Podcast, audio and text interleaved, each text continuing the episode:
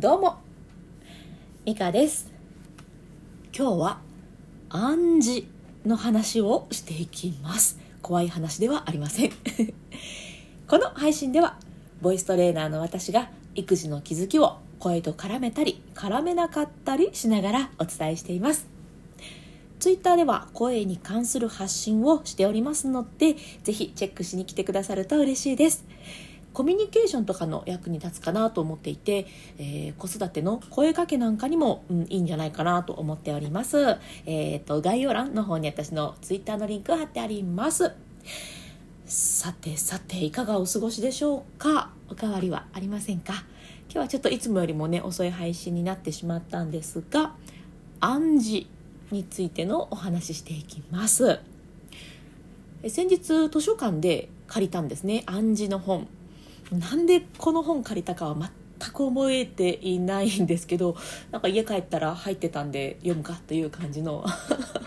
なんで借りたんだっけな本当思い出せませんが。読んでたらねあこれ子育てに育児にめちゃいいじゃんっていう思うことがあって早速今日試してみたんです。娘に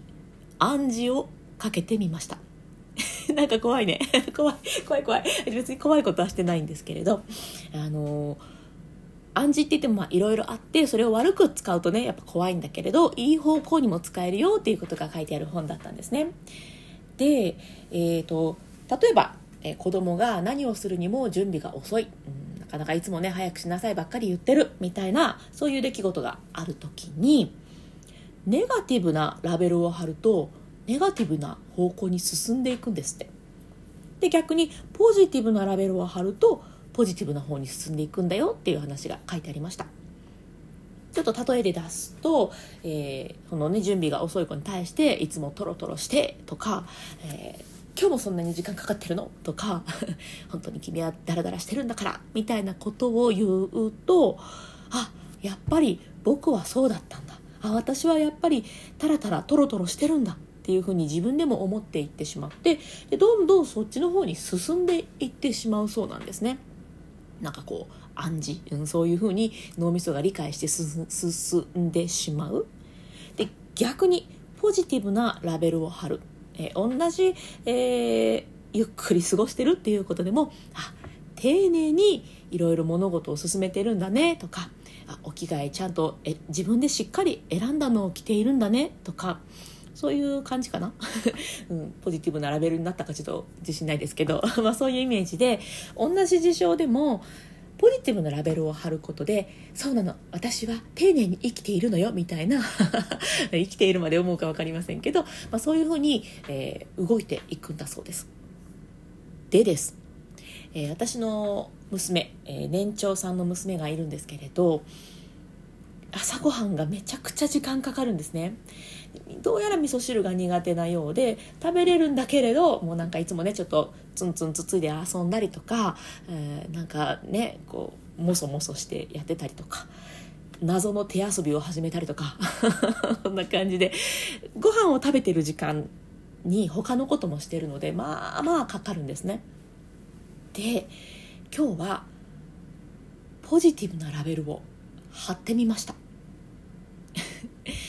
まあのポジティブになれたかは分からないんですけど、まあ、なんだかんだ言ってあなたはいつも最後は食べれるから今日もきっとできるよねみたいな。ちょっと めっちゃポジティブなわけじゃないですけどちょっとちょっと腐してますけどでもそういうイメージでそういうことだと思ってやってみました。そしたらね食べれたんですよ。うんできる私できるみたいな感じでできたんですよね。あすごいと思ってこのままあんまりねあれこれ言うのも違うなと思ったので様子を見ていたんですけどその後の動きもすごく良くて お着替えもパパッと選んで、えー、準備もパパッとしてちょっとなんか、えー、もうちょっとのんびりしたかったとかブーブー言いながらも保育園に出かけていきました。これすごいなと思ってね。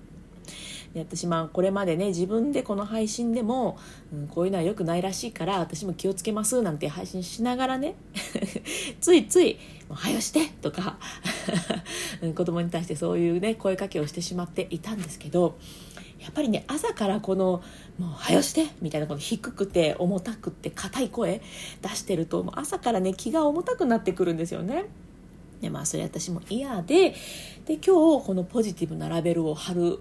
という意味合いもありましたし、まあ、私もちょっとね声を、うんまあ、ボイストレーナーですので声のことも意識して、まあ、明るい声を出すように意識しながら過ごしたらねいい朝でした、うんうん、いい朝になりました。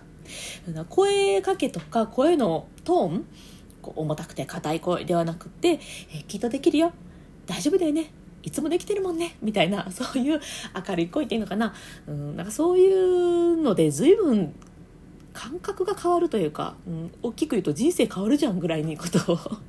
思いました、うん、ポジティブなラベルを貼る時にやっぱり自然とね言葉がポジティブだと声も明るくなってくるので、うん、明るく子どもたちに接することができて「早くしてよもう来るよ!」みたいなのはゼロではなかったんですけど 減らせました。かなり減らせました。この暗示良いなと、うん。まあ、暗示プラス、うん、声のトーンですよね。この2つを掛け合わせて、えー、もう少しこの1週間試してみようかななんて思っております。よかったら暗示かけてみませんか？という方で、えー、今日も深呼吸していきましょう。えーとですね、私はこの配信の最後にいつも深呼吸のコーナーを設けております。まあ、育児でイライラしやすい自分が 私がね、えー、よく使っていた方法だったんですけど、これが結構イライラモヤモヤから早く抜け出させてくれる、うん、いいツール だったので、えー、ここでシェアしております、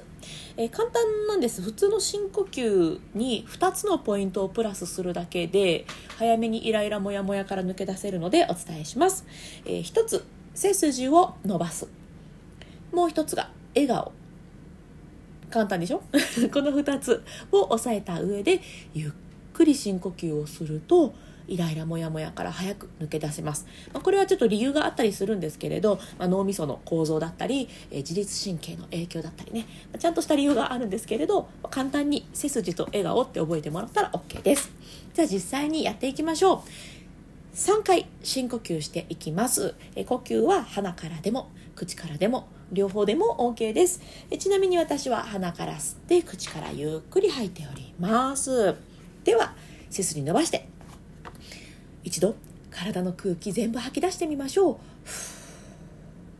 はい、では笑顔でゆっくり吸い込みます。たっぷり深く吸って。吐きます。ゆっくり吐きましょう。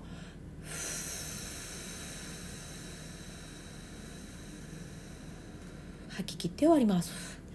はいではもう一度吸って。背筋と笑顔キープです。はい吐きましょう。こうふーっと体の力が抜けるリラックスも一緒に感じてください。吐き切る。はい最後吸って。くたっぷり吸って吐きます。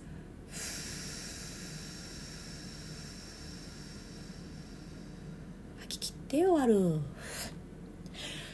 はい。いかがでしたでしょうか？う んえー、実際にねイライラしている時なんかは私はこの吐いてる時にイライラモヤモヤを息と一緒に吐き出すようなデトックスのイメージで深呼吸していたりします。本当にね結構早めに抜け出せるのでよかったら試していただけたらと思います。イラッとしたらあそういえば美香さん深呼吸言うてたわ。っていう風に思い出してもらえると嬉しいです。ということで今日は暗示についてお話ししてみました。えそれプラス、えーと、ちょっとだけ試しに、えやってみようと思って、この金曜日から始めたことがあるんですけれど私いつもツイッターのスペースという音声配信の機能で毎朝平日毎朝声に聞くストレッチっていうのをやっております。でそれをこのスタンド FM の方で同時収録してしまうのがいいんじゃない？ってちょっと思って、えー、試しをやっております。なので育児の配信と声のストレッチっていうのがこう交互に来るような、えー、状況になるかなと思うんですけれど一応タイトルに声活って書いておくので声活って書いてるやつはストレッチしてます。それ以外は普通のいつも通りのなんかいろんなタイトルをつけておりますので、まあ、ストレッチ10分ぐらいですのでねもしよかったら一緒にストレッチしていただけたら嬉しいななんて思っております。では、えー、最後まで聞いてくださってありがとうございました。今日も充実の一日にしていきましょう。それではまた。